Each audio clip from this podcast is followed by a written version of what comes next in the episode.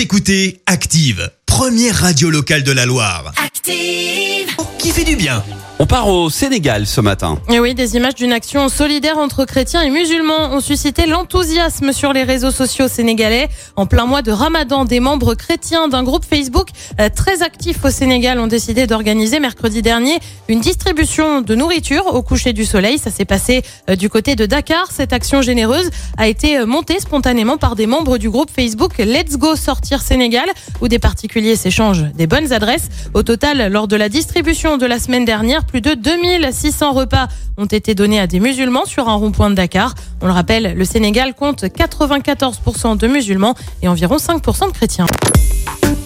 Écoutez Active en HD sur votre smartphone, dans la Loire, la Haute-Loire et partout en France, sur activeradio.com.